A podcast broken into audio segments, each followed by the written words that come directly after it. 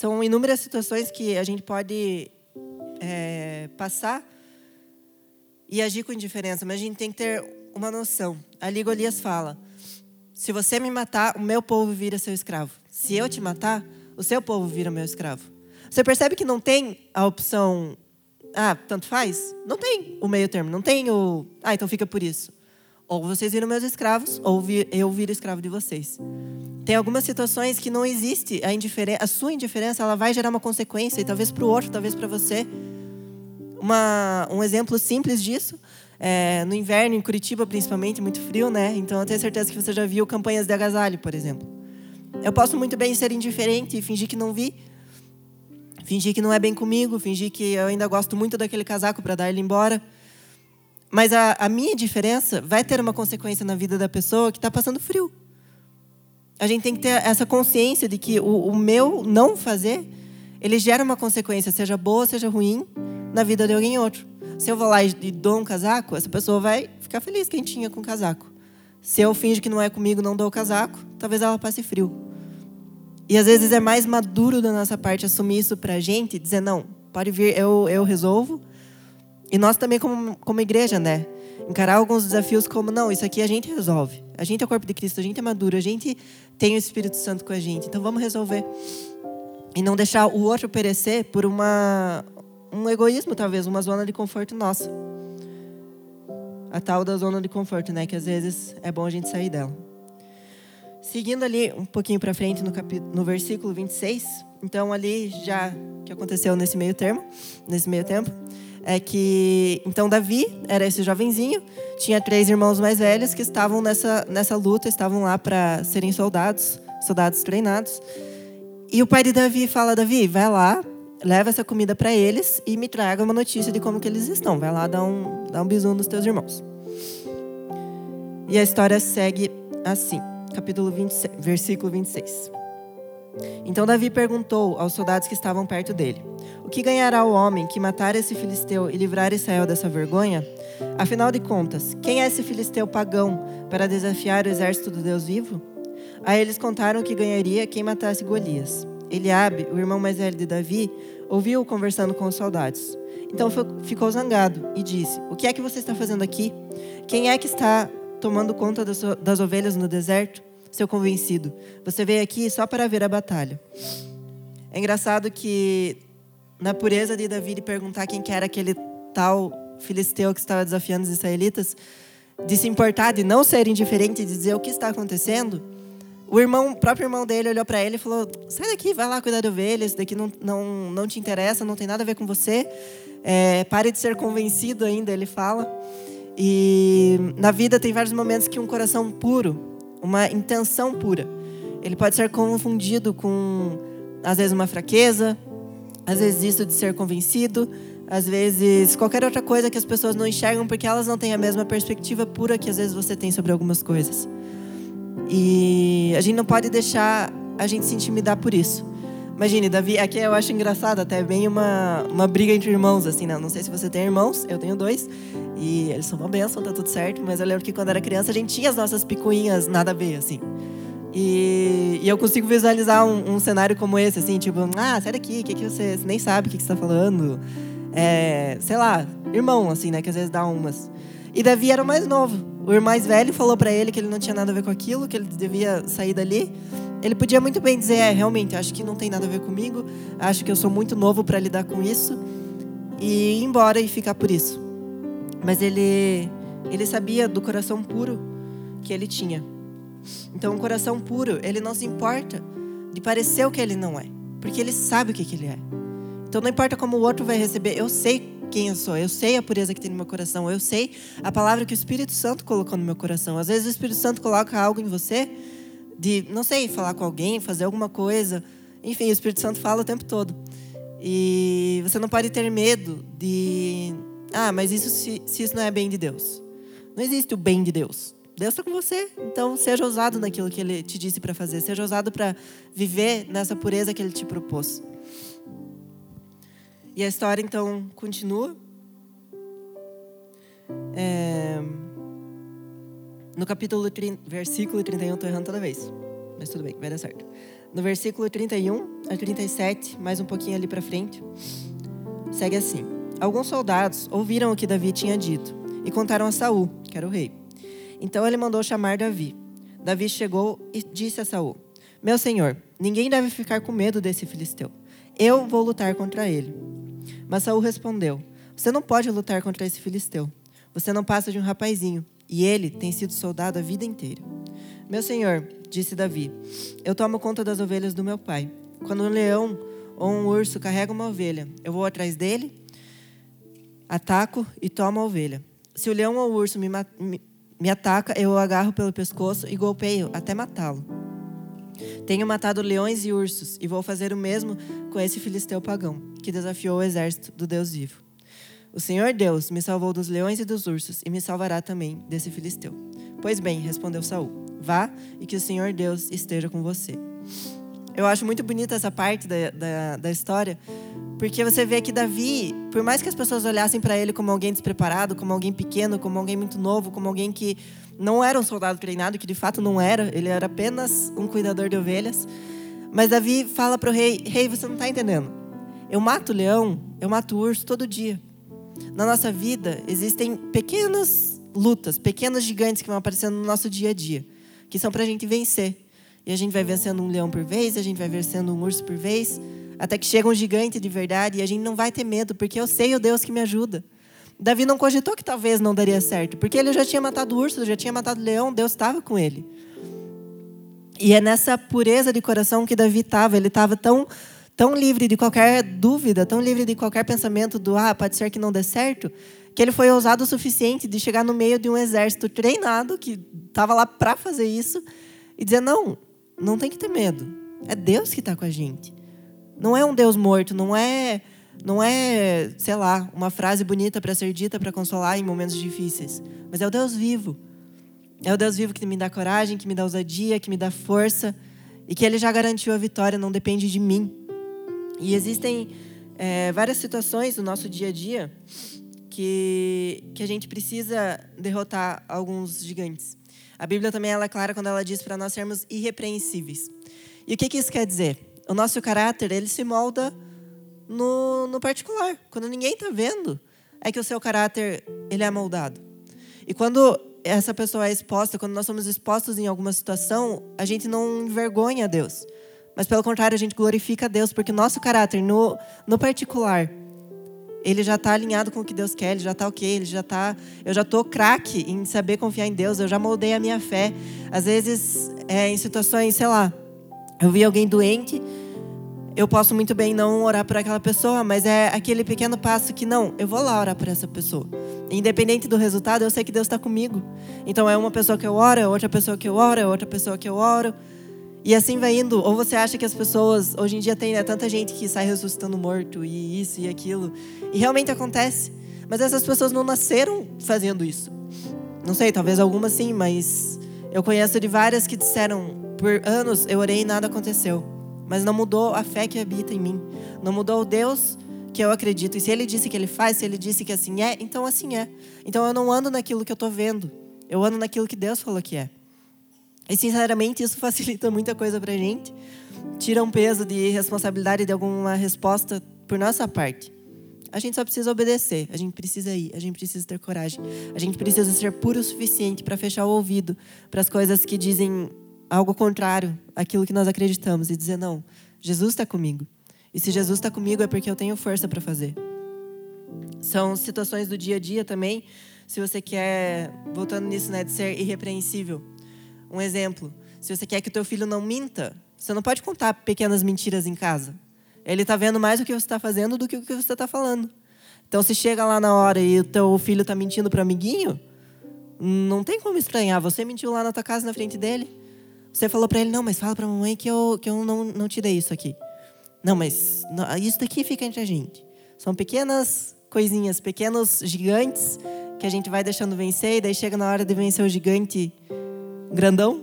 E, e né, nessa hora que às vezes a gente acaba sendo exposto e colocado numa realidade que, ah, talvez eu não tenha entendido direito. Mas a gente foi chamado para viver isso na plenitude. E se Deus fala para sermos irrepreensíveis, é porque a gente pode ser irrepreensível. Amém? Essa é uma realidade para mim, essa é uma realidade para você. Ah, mas então eu não vou errar, não vou, não vou pecar. Como o Elder falou no primeiro, no primeiro culto dessa, dessa série. É, você é puro, independente do que você faz. Então, tudo bem, eu errei, mas eu volto para esse lugar de santidade, eu volto para esse lugar de pureza, eu volto para esse lugar que Jesus me colocou.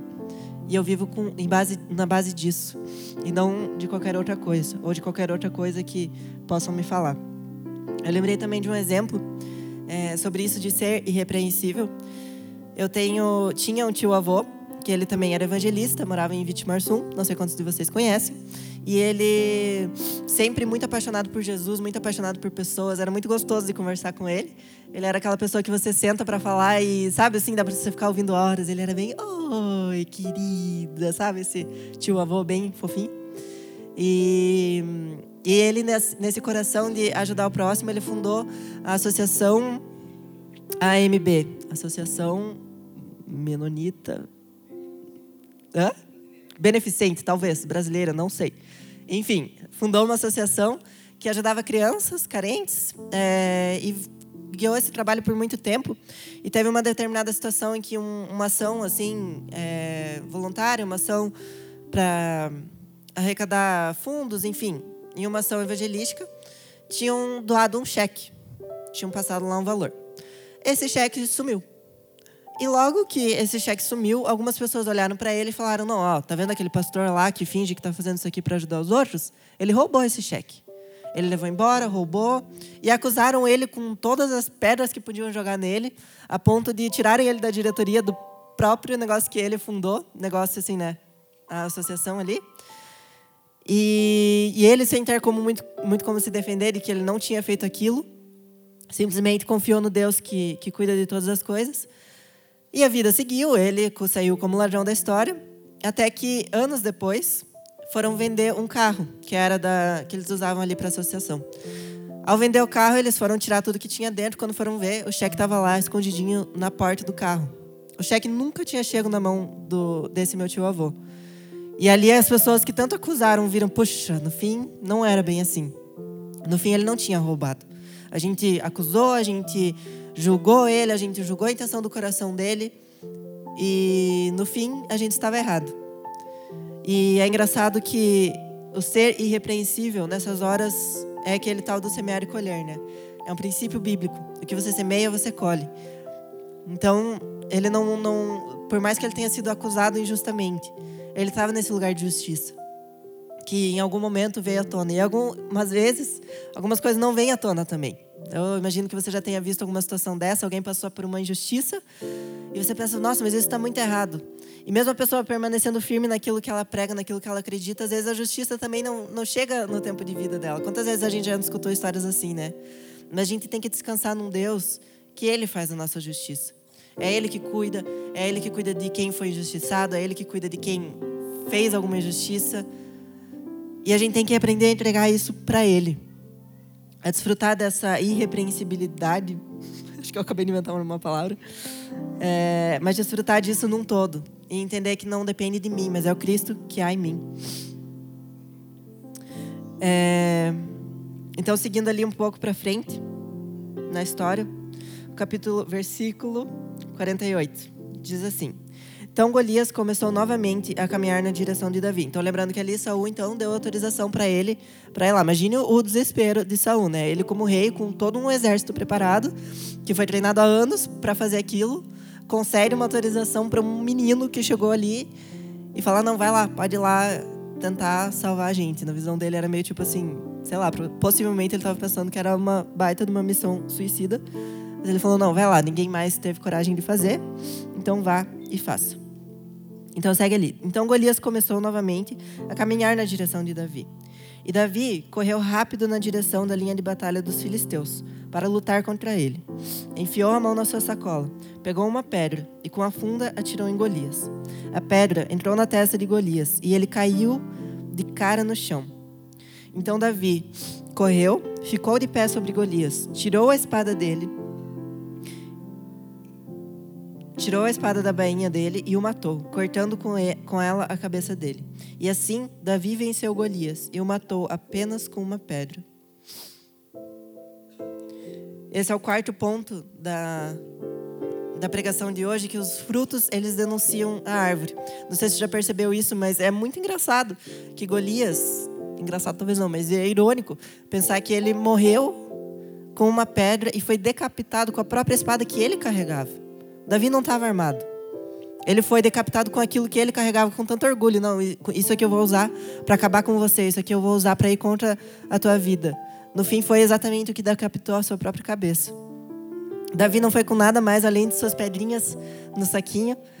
É, para quem não conhece a história também, então voltando aqui um pouco, ele foi lá no rio e escolheu cinco pedrinhas e com uma, simplesmente uma, ele acerta a testa desse gigante e ele cai de cara no chão.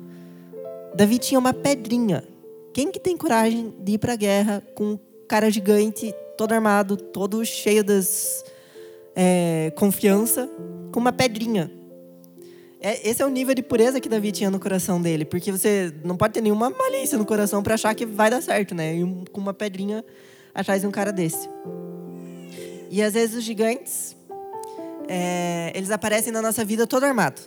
Então, não sei, em determinada situação, por exemplo, isso que eu, que eu mencionei no começo, né? Ai, o aborto. É algo que hoje é muito falado. E eu não sei você, se você pensa diferente do que eu, eu acredito muito que a Bíblia é bem clara quanto a isso. E a gente não pode se achar no direito de tirar a vida de alguém. Aquele bebezinho, ainda mais depois que eu passei por uma gravidez, eu acho que eu vi o quão divino é tudo isso, na própria pele, literalmente. E para mim não entra na minha cabeça como que uma injustiça tão grande ela pode acontecer. Só que hoje as pessoas vêm armadas para cima disso. Hoje as pessoas são cheias de bons argumentos. E cheias de bons motivos, e cheias de, de razão e é tanta armadura, tanta armadura, tanto é, espada e colete e caneleira e não sei o quê. Que às vezes a gente fica, ai ah, não, então acho que é melhor eu ficar quietinho aqui no meu canto. Então acho que não é. Talvez eles tenham razão em tal argumento, talvez isso, talvez aquilo. Mas eu quero te lembrar que não existe argumento tão bem construído que possa ir contra uma intenção pura que Jesus colocou no teu coração. A gente precisa sim defender essa pureza, a gente precisa sim defender os princípios que Jesus colocou. E na prática, talvez isso, algum gigante que tenha aparecido na sua vida, talvez seja é, teu casamento. Você pensa, não, mas já está armado até os dentes, já não dá certo, já rolou de tudo. Não dá. É um gigante muito gigante para eu conseguir vencer. Talvez seja melhor divorciar mesmo e deixar esse gigante vir no nosso meio. Ou você entende que aquela armadura toda pode simplesmente ser acabada com uma pedrinha na testa. Às vezes é a minha atitude de dizer, não, eu sou puro o suficiente para dizer que eu perdoo. E por mais que às vezes seja difícil, por mais que às vezes ah, é fácil falar, mas é o Espírito Santo que te ajuda. É Ele que te ajuda a escolher as pedrinhas. É Ele que te ajuda, que te guia a pegar a pedrinha certa e acertar exatamente no ângulo que precisa. Precisa ter muita mira para você acertar uma testa, né, de um gigante lá longe. E Davi conseguiu essa mira exata. E às vezes o Espírito Santo ele te dá essas ferramentas, te dá essas oportunidades de uma mira exata, com uma pedrinha certa. E por mais simples que seja, é tão poderoso quanto desarmar todo um exército, quanto desarmar todo um gigante que vem gritando na tua direção. São várias situações que, que a gente tem que vencer alguns gigantes. Às vezes os gigantes somos nós mesmos, é, alguns hábitos, alguns costumes que a gente tem, que a gente alimenta dentro da gente, e se torna um gigante na nossa vida que a gente precisa vencer. Se você não está conseguindo vencer esse gigante, se esse gigante está muito te assustando na sua cara, Lembre do Deus que, que é com você, antes de qualquer coisa. Lembre da tua característica em Deus. Lembre o quão puro você é em Deus. Lembre tudo aquilo que Ele faz por você. Com certeza, destruir um gigante, matar um gigante vai ficar muito mais fácil. Com certeza, as coisas vão fluir melhor. Então, são em assuntos pequenos do dia a dia, mas também em assuntos grandes, como eu falei. Às vezes é na nossa vida individual, são os pequenos gigantes que eu tenho que vencer, mas também como igreja, a gente precisa encarar alguns desafios. Então, eu já escutei gente falando, ah, crente não tem que se meter em política. Tem que sim. A política diz muito a respeito sobre o nosso país, sobre o próximo. E eu preciso me importar com o próximo a ponto de querer me meter na política. A ponto de querer me meter nos negócios para dizer, não, isso aqui é, é bom para as pessoas. Eu não vou simplesmente ficar na minha zona de conforto e, e, agradando a mim. O evangelho não acaba em mim. O evangelho não é para o meu conforto para dizer, ah, eu estou vivendo bem, então tá bom. Que pena para quem não tá, bora para cima. Não. O evangelho é para o outro. Lembre disso quando algum gigante aparecer e você quiser fugir dele. Mate ele por aquela pessoa que às vezes não tem coragem. por aquela pessoa que não tem entendimento de como matar um gigante. Quantas pessoas hoje, né? Às vezes eu escuto tanto, hoje é mais comum, eu acredito, é, pessoas falando sobre depressão, ansiedade, todas essas coisas na cabeça mesmo. E as pessoas às vezes não têm as pedrinhas necessárias para matar esse gigante, para tirar esse gigante de uma vez por todas da frente delas. Peça para o Espírito Santo, basta a gente pedir, fala Jesus, me mostra qual é a pedrinha que eu tenho que jogar aqui. Ele é bom, ele é fiel e ele é justo para te ajudar, para pegar na tua mão, acertar a mira e falar é essa pedrinha, é aqui que você vai acertar. É tão simples quanto ir lá e fazer. Se a banda subiu, eu acredito que já esteja acabando. Mas eu já estou acabando mesmo. É... Então eu queria terminar. Obrigada. Sem pressão, ela falou. É... Mas eu queria terminar orando por você, trazendo em memória isso de de um coração puro, que é tão puro a ponto de ter coragem de enfrentar algumas coisas que um coração com malícia já enfrentou. Eu lembro que quando eu era criança, eu era muito aquela pessoa que. Eu já contei isso uma vez numa live que eu fiz com o Cal faz um tempo. É, meu pai sempre ensinou a gente a deixar o melhor para o outro. Ele sempre falava. Então, desde, ah, com os meus irmãos, deixa o melhor pedaço de pizza para o outro, deixe o melhor lugar para o outro. E para todas as pessoas, deixa o melhor para o outro. Por que, que você vai querer lutar para comer o melhor pedaço de pizza? Tá bom, comer o melhor pedaço de pizza. Acabou. Mas deixa pro outro. Deixa o outro ficar feliz, deixa o outro, sabe? A gente não precisa ser tão egocêntrico assim. E eu lembro que por muitas vezes eu achava isso normal e era assim. Então, para mim era normal, então eu deixava o melhor para os outros. E eu lembro que na escola, até na igreja, algumas amigas minhas falavam: ai, Lu, às vezes você é meio inocente, pare de de querer ser boazinha. É o tal do termo boazinha, né? Eu acho engraçado que ele vem no diminutivo, né? Como se ser bom fosse ruim. E as pessoas às vezes falam: não, as pessoas querem passar por cima, as pessoas são más, as pessoas isso, as pessoas aquilo. Pare de ser assim.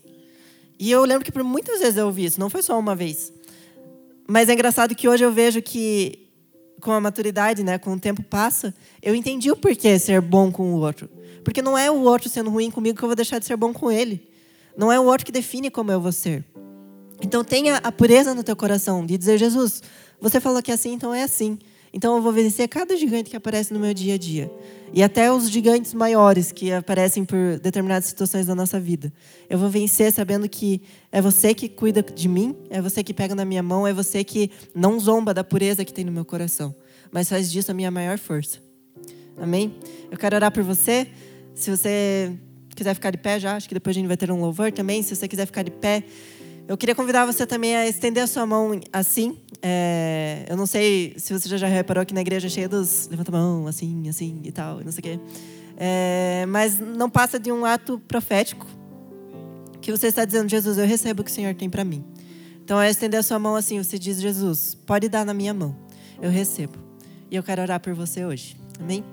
Jesus, obrigado por esse dia. Obrigada, Pai, porque não precisamos ser amedrontados por gigantes que possam aparecer. Obrigada porque não existe mentira grande o suficiente que o Senhor não possa vencer.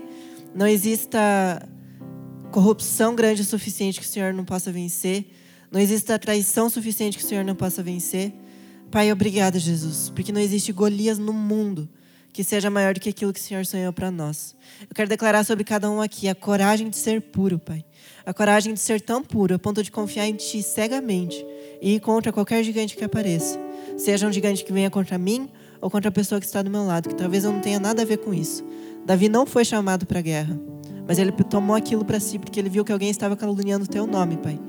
Deus nos ajuda a perceber essas calúnias. Nos ajuda a perceber quando que o teu nome não está sendo honrado. E nos ajuda a ter coragem, Pai, de dizer não enquanto eu estiver aqui. Enquanto eu estou sobre a terra, enquanto existe um cristão nessa terra. A justiça de Deus, ela reina. O justo, ele prevalecerá. Essa é uma verdade sobre a sua vida. Por isso eu declaro que sobre a sua vida está coragem, ousadia e a pedrinha certa. Para acertar na mira certa. Você é abençoado, você é próspero, você é feliz, você é livre eu declaro que não existe limitação alguma. Se talvez você tenha alguma deficiência física, você está passando por algum momento delicado na saúde, eu quero te dizer, isso não é uma limitação sua. Isso não te faz menos, isso não te faz inferior. Talvez te disseram que você não era tão estudado, tão intelectual para resolver alguma coisa, mas eu quero te dizer que isso não é uma limitação sua. Nada disso te faz menor. Jesus é contigo. Lembre disso. Em cada gigante que aparecer na sua frente, Jesus é contigo. Em nome de Jesus. Amém.